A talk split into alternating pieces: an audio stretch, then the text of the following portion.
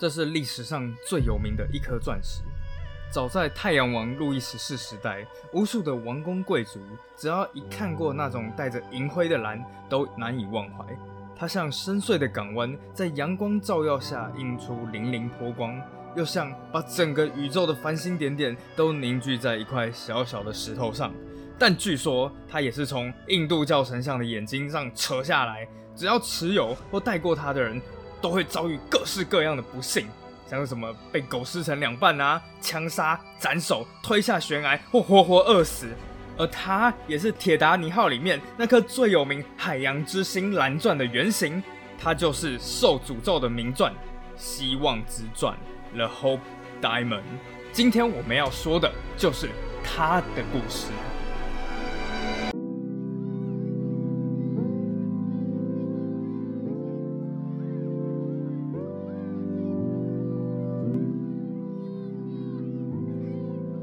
Hello，阿本们的大们，我 Helen，各位女士们、先生们，大家好，这里是神奇海狮，欢迎再次回到我的频道。好，首先当然就是要先跟大家寒暄一下啦，毕竟暑假终于开始了，而大家应该也发现了我的语调会是比较欢快的，因为我终于不用再上课了。不过比起我其他的朋友，我自己觉得我的暑假还是稍稍的无聊了那么一点。更可恶的就是那个跟我合作香料的食社，他居然抛下了我，然后跑去欧洲度假了两个月，走朝圣之路。我听到了之后，真的是差点没有羡慕死啊！不过还好了，我的工作还是有趣的啦。我就是在冷气房里面舒舒服服的录着我的 podcast，对，听起来蛮哀伤的。好了，不过我们今天到底要讲什么呢？其实，诶，大家如果两个礼拜前有听的话，就会想到，诶，我们不是要讲间谍系列吗？哎，其实我原本是真的打算要讲间谍系列的，但最近就突然间又迷上了什么诅咒啊、阴谋啊、暗杀之类的东西，所以我最后终于在 podcast 录音的前两天改变了主题。那这个主题其实也是我自己个人非常有兴趣的啦，它叫做受诅咒的历史名钻。好，其实我自己对钻石珠宝，虽然我自己个人不戴啦，但是我对那种很有名气的历史名钻是真的蛮有兴趣的。之所以有兴趣，其实是因为我家里的关系。实不相瞒，其实我家以前是开珠宝店的。好了，不过一听到说，哎，家里面开珠宝店，大家第一个想法就是哦，家里面开银行的啦，家里面有够有钱的啦，想要什么钻石戒指，你直接从家里面拿出来就可以戴了。各位，其实并不是这个样子的。我要告诉大家，其实从小我就一直觉得家里面开珠宝店没办法给我自己本人带来任何好处。啊，为什么这样说呢？其实是因为我小时候有一个很好的朋友，那他家是在学校后门开杂货店的。每当大家放学回家时，大家就只能眼睁睁的看着他走进自己家里面的杂货店，然后拿出一罐五块钱的养乐多，你就会觉得哦，他是神啊！但家里面开珠宝店要干嘛？又不能拿去学校带。呃，不过在我小时候，倒是有一件事情蛮让我印象深刻的。那个时候还在上幼稚园，那在幼稚园里面有一个其他的小女生，我到现在还记得她小名叫婷婷，但真实名称我已经忘记了。反正她就送给我一台不知道什么小汽车还是糖果之类的吧，我忘了。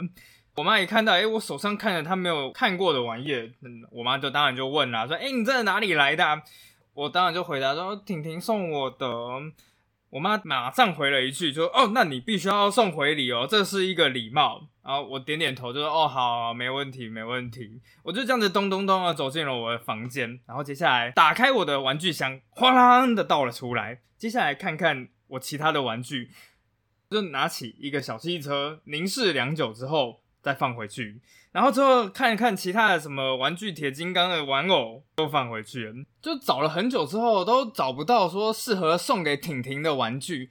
我妈那个时候就说了，就是反正你就是小气啊，你不想要送自己的东西啊，所以就来翻我们的东西。但其实不是好吗？在当时我幼小的心灵里面，你觉得送汽车和送铁金刚给婷婷适合吗？所以没办法嘛，那我当然就只好去翻我妈的抽屉。接下来我就一打开，看见了一个亮亮的东西，我马上就觉得，哎，这个适合女生最喜欢 bling bling 的东西了。后来就拿走，然后送给婷婷了。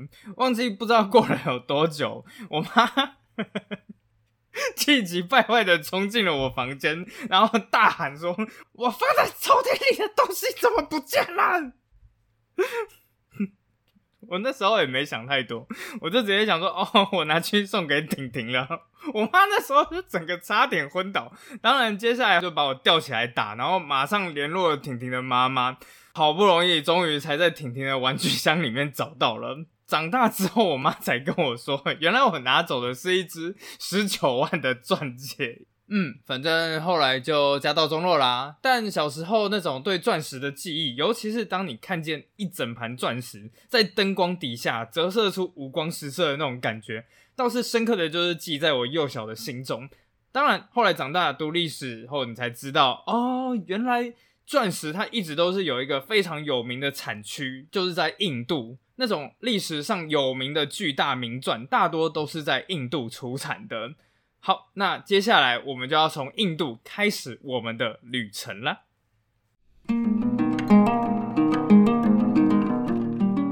说到印度跟欧洲的联系，当然就是有名的大航海时代。一四九八年，葡萄牙的达伽马抵达了印度，而当时所有的欧洲人来到这里的目的只有一个：香料，给我香料。接下来，整个印度沿海就开始倒霉了。他们的船只被击沉，他们的船员被抛下海，而拒绝归顺的城镇呢，则被欧洲人纷纷屠城。很快的，葡萄牙在印度找到大量香料的故事也开始传往了欧洲其他国家，其他国家也纷纷开始往亚洲开始跑。因此，在达伽马之后将近一个世纪，有一位英国人开始前往印度的内陆地区。开始越来越深入，越来越深入。在经历了各种千辛万苦了之后，他终于抵达了如今南印度的一个地方。这个地方叫戈尔康达。说到这个地方，大家可能不是太熟悉，不过在历史上，这个地方曾经是世界上最重要的宝石交易中心之一。当年这个英国人一来到这里的时候，马上就发现了，哇塞，这里的宝石简直就跟韭菜一样便宜啊！根据这位英国人的记叙，他是这样说的：这里有个很大的宝石市场，里面每个人都在叫卖，只不过卖的不是青菜萝卜，卖的是钻石、红宝石、蓝宝石等各种宝石。当然，很快这个消息也就马上传开了。终于到最后，来到了我们希望之传故事的第一位主人翁，他是法国的一位宝石商人，我们就叫他小宝。说到这个小宝啊，他的内心不只是一个宝石商人，事实上他还自称自己叫做冒险家。当然，每个人都喜欢宝石，但喜欢宝石是一回事，但真的就是没有一个人喜欢宝石，喜欢到愿意历经千辛万苦，就为了找到最高品质的宝石。他尤其热爱的是钻石。在西元一六六五年。小宝来到了戈尔康达这个地方，因为在当时这已经是全世界最重要的钻石交易中心。他一来到了这个矿场，就整个人愣住。他写道：“总共有六万个男人、女人和孩子从河床里面纷纷的挖掘钻石，而我在这里看到最大的钻石竟然有九百克拉。”呃，反正那个年代每一个人都是这样子随便乱写的，那我们就随便乱信。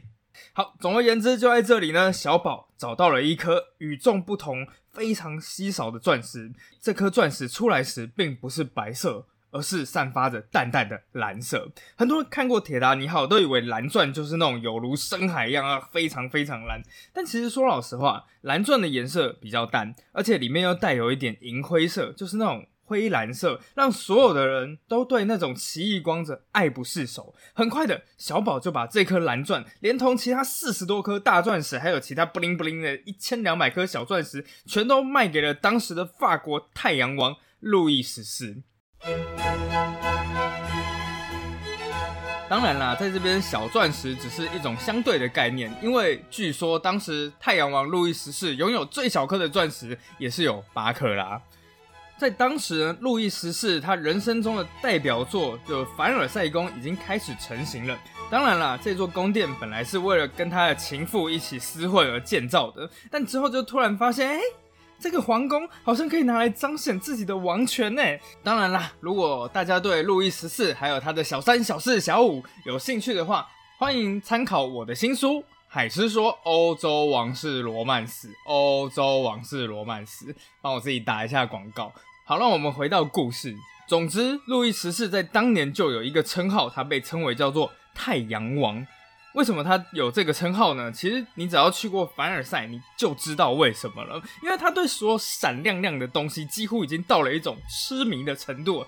比方说，在凡尔赛宫，通常之前在中世纪的时候，那种宫殿看起来都是老老的、旧旧的，墙壁很厚，然后窗户又很小。不过，在凡尔赛宫里面，那个吊灯的玻璃经过了精心的切割，刚好可以反射还有折射光线，而里面所有东西，像什么镜子啊、窗户啊，还有这各式各样的装饰，也都是令人眼花缭乱的。而他最钟爱的宝石呢，当然就是最闪的钻石。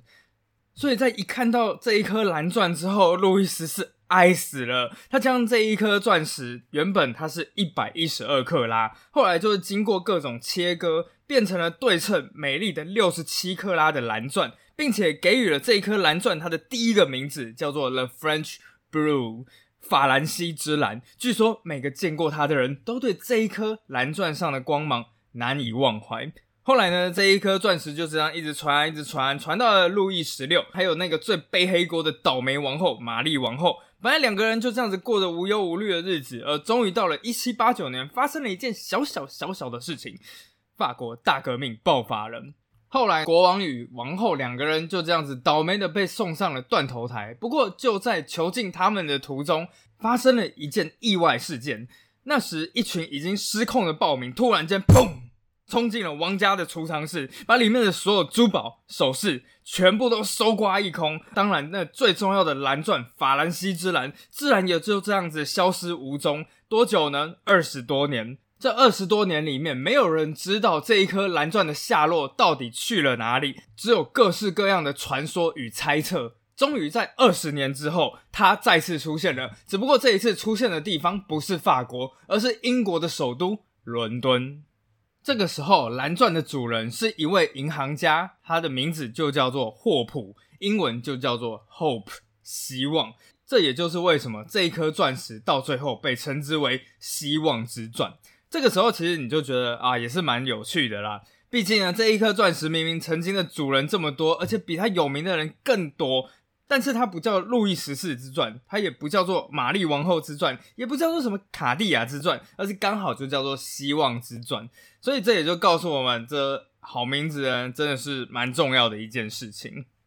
但总之在之后呢，这位希望先生在拥有这一颗蓝钻的时候，也发生了一件事情，好像也是老婆偷情还是什么之类的，之后就开始把这一颗钻石出售。简直就像是撞球台上的撞球一样，被推到各地的地方。而最后，据说只要是持有或带过它的人，下场都很惨，像是什么被狗撕成两半啊，枪杀、斩首、推下悬崖、饿死、溺水而亡。而最后，终于到它的最重要的主人，也就是当时最有名的一个珠宝品牌卡地亚的第三代继承人皮耶卡地亚的手上。这颗蓝钻之所以会变成有名的诅咒钻石，其实就是卡地亚他老人家一手造成的。好，大家其实都知道嘛，卡地亚其实是一间法国的珠宝公司，它起源应该是十九世纪中期左右吧。但后来呢，到了十九世纪后期，甚至二十世纪的时候，欧洲就逐渐的没有那么有钱了。但是相反的，有另外一个地方越来越有钱，越来越有钱。对，它就是在西边的新大陆，美国。后来到了这个孙子辈，就是这个皮耶卡地亚的时候，美国的国力开始一飞冲天。因此这个时候，皮耶就开始心想说：“哎，那我也到新大陆去闯一闯吧，搞不好那边土财主特别多之类的。”后来就抱着这样子的想法，卡地亚就是这个小卡，就在一九零九年这一年，把自己一家老小全部都迁到了纽约，而且在这里开设起了第一间卡地亚纽约分号。不过那个时候，卡地亚当然啦，也是一个算是新创者吧。很快就面临到了一个问题，原来是因为那个时候，其实印度已经不是唯一一个钻石产区了。后来人们在另外一个地方发现了更多的钻石矿脉，那就是南非。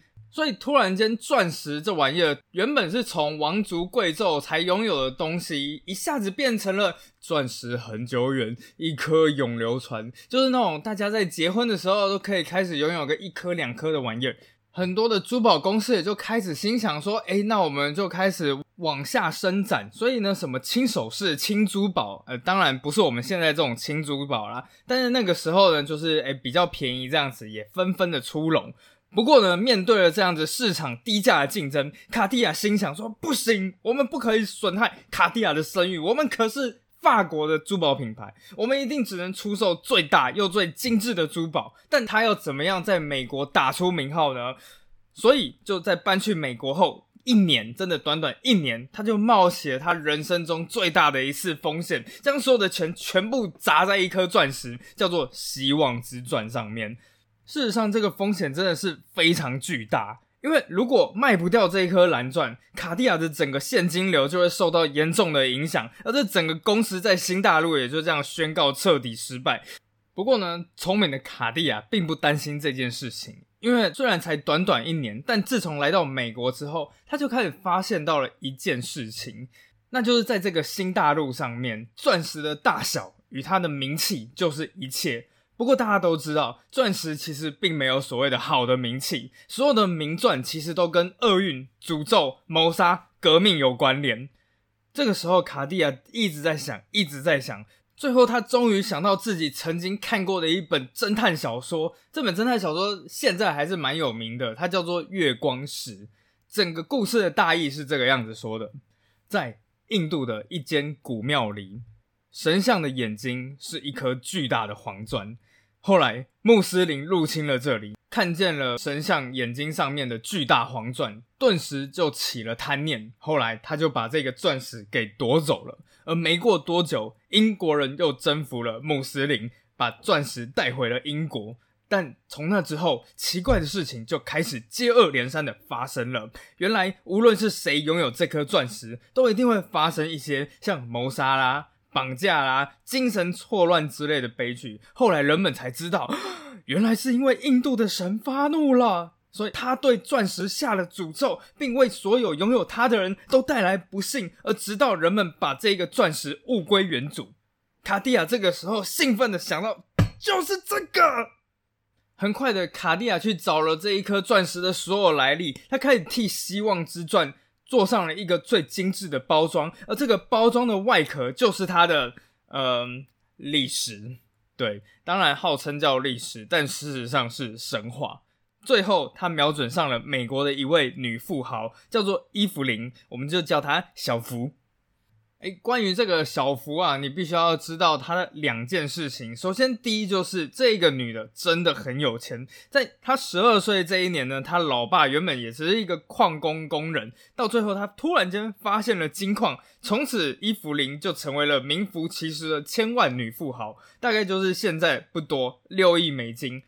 后来呢，她嫁了一个丈夫，而这个丈夫的家里呢，则有一间小小小小的报社，叫《华盛顿邮报》。而关于小福的第二个特点就是，他很容易感到无聊。他自己就在自己的文章里面写道：“每当我遭受一些刺激的时候，我才会感到真正的饥饿。我想，那就是我鲁莽个性的关键。我曾经为了寻求刺激付出巨大的代价，但我们只活一次，在这个世界上所有的事情中，我最讨厌的就是无聊。”卡地亚完全就抓住了这一点。后来，卡地亚就趁着夫妇俩跑去巴黎度假的时候去找他们夫妇。当他们见到卡地亚时，卡地亚的头上戴着一顶崭新的丝绒礼帽，身上则穿着最正式的晨礼服，而整身穿搭从头顶的头发一直到指甲都修得一丝不苟。但最引人注目的就是他的手上非常小心谨慎的拿着一个用蜡封。封的紧紧的包裹，接下来他就用浓厚的法文腔调对夫人说：“我带来了一些您可能会有印象的东西啊，我带来了一些您可能会有印象的东西，女士，您还记得之前您在土耳其会见苏丹的时候，旁边有一位女子让你印象非常深刻吗？”这个时候，小福心里想一想，对。那个时候，他在土耳其会见苏丹时，他的确看到苏丹旁边有一名他最宠爱的妃子，而这个妃子的脖子上戴着一颗巨大无比的蓝钻，当时就让他羡慕不已。夫人当然没有表现在脸上，她只是淡淡的说：“嗯，我的确记得。怎么了？”卡地亚开始说：“是这个样子的，我们听说那位妃子在土耳其革命中被刺死了。”接下来，随着卡地亚的唱作俱佳，果然达到了他想要的效果。这下子，小福夫人身上所有的无聊因子全都消失了。卡地亚开始一一勾勒起这颗钻石各种真的假的的来历。我们相信，这颗钻石历史的开端是在路易十四在位的时候，一名叫做小宝的法国钻石商人，在印度的神庙里，从神像的眼睛抠走了这颗蓝钻。后来，他把这颗钻石卖给了路易十四，但他万万没有想到，却因此触怒了印度的神明。后来，他就在一次的冒险之中被野狗给撕碎，然后吃掉了。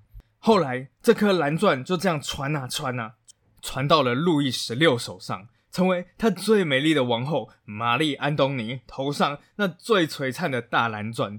后来，当然，法国大革命爆发之后，整颗钻石也就这样不翼而飞。就这样子，卡地亚把伊芙琳夫人的整颗心全部紧紧的勾在一起。讲到最后，连伊芙琳夫人之后都回忆说：“那天下午，我几乎都要相信，原来法国大革命是一个印度之神发威的结果啊！”最后，终于已经等到夫人完全心痒难耐的时候，卡地亚终于。缓缓的撕开那个包裹，光是这个动作就花了差不多一分钟，而最后又轻轻的打开了那个珠宝盒，简直就像是钢琴家缓缓的打开了钢琴的琴盖一样。一颗有如核桃般大小的蓝钻，它做成的项链终于出现在伊芙琳的面前。伊芙琳完全看傻了，那种带着银灰色的蓝到底是什么蓝？有点像是青花瓷器上的蓝，但又有点像是轻骑兵制服上的那种蓝。不，也许像深邃的港湾，在阳光照耀下映出粼粼波光的那种颜色。到最后，伊芙琳相信没有任何词句可以形容那种颜色。希望之钻绝对无愧于法兰西王国里唯一的宝藏。就这样，在拜会了几次之后，卡地亚终于觉得，哎，伊芙琳夫人已经差不多上钩了。最后便使出一招绝招。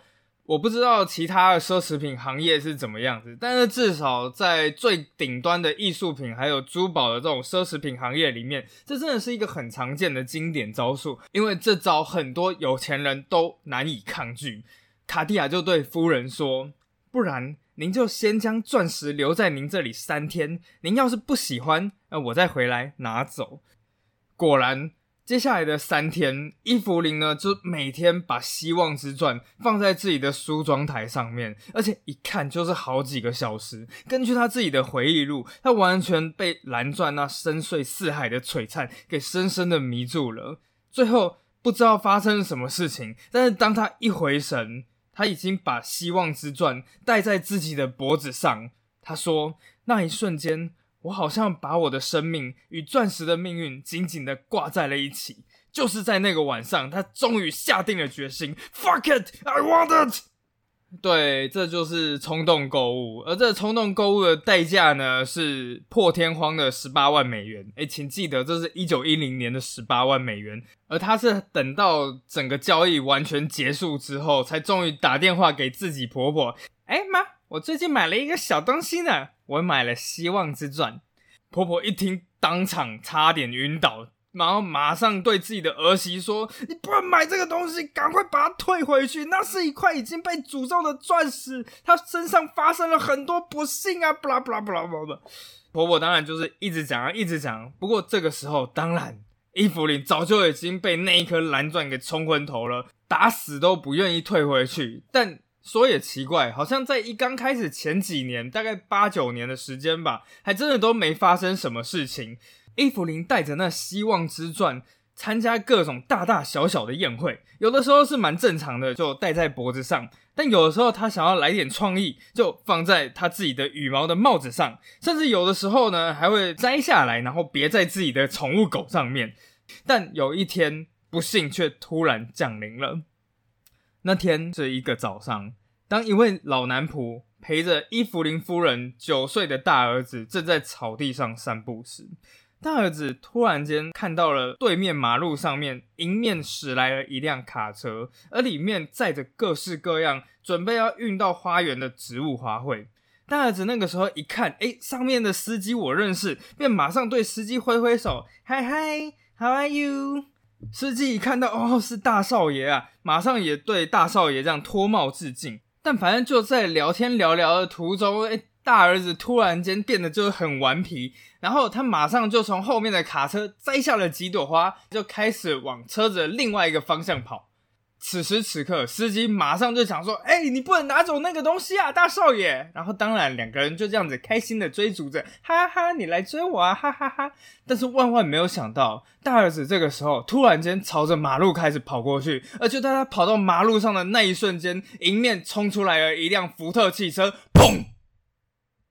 很快的，坐在家中的伊芙琳夫人就看见了仆人急急忙忙的跑回来，向夫人禀报：“夫人，大少爷被车撞了。”伊芙琳一听到，差点吓昏。当他们急急忙忙赶过来时，庆幸的发现：“哦，还好还好，儿子的伤势似乎不是很重。”但他们当时却不知道，原来大少爷的脑袋已经遭到了撞击。当天稍晚。大儿子突然间完全无法动弹，而等到晚上六点钟的时候，大儿子就与世长辞了。这起意外事件马上就登上了美国各大报纸的版面，而《纽约时报》在登上的时候，还顺带提到诅咒蓝钻的这样子的说法。所以这个时候，伊芙琳的所有朋友和婆婆又再次劝她说：“你赶快卖掉钻石吧，那是受诅咒的钻石啊！”